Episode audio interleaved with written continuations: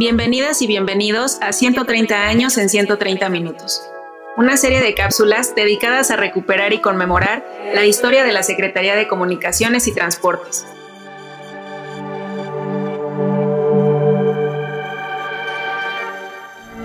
Hoy hablaremos sobre la modernización del personal del sistema postal mexicano.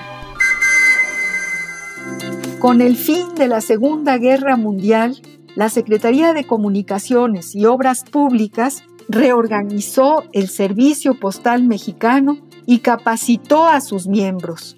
Un ejemplo de esto fue la aparición del famoso decálogo del empleado postal que se emitió en el año de 1952. En su artículo tercero establecía la celeridad con que llegue a su destinatario la correspondencia dependen de ti no la retengas indebidamente.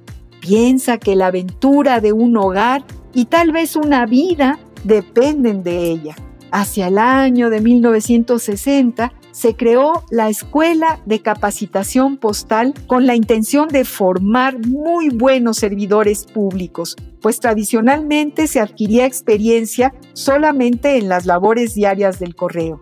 En el año de 1970 aparecieron los primeros centros postales ya mecanizados en la Ciudad de México, ubicados en el aeropuerto, Buenavista y Pantaco, lo que preocupó a algunos empleados que veían amenazados sus puestos de trabajo, ya que podrían ser sustituidos por máquinas. Las autoridades respondieron que se necesitaba un alto grado de especialización para operar estos nuevos mecanismos por lo que continuaría el reclutamiento y formación del personal, sin dar un paso atrás en la modernización del sistema de comunicación más antiguo del país.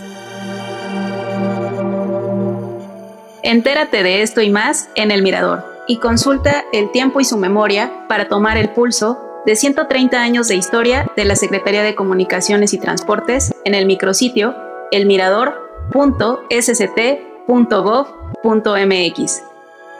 Gracias por escucharnos y hasta un nuevo episodio.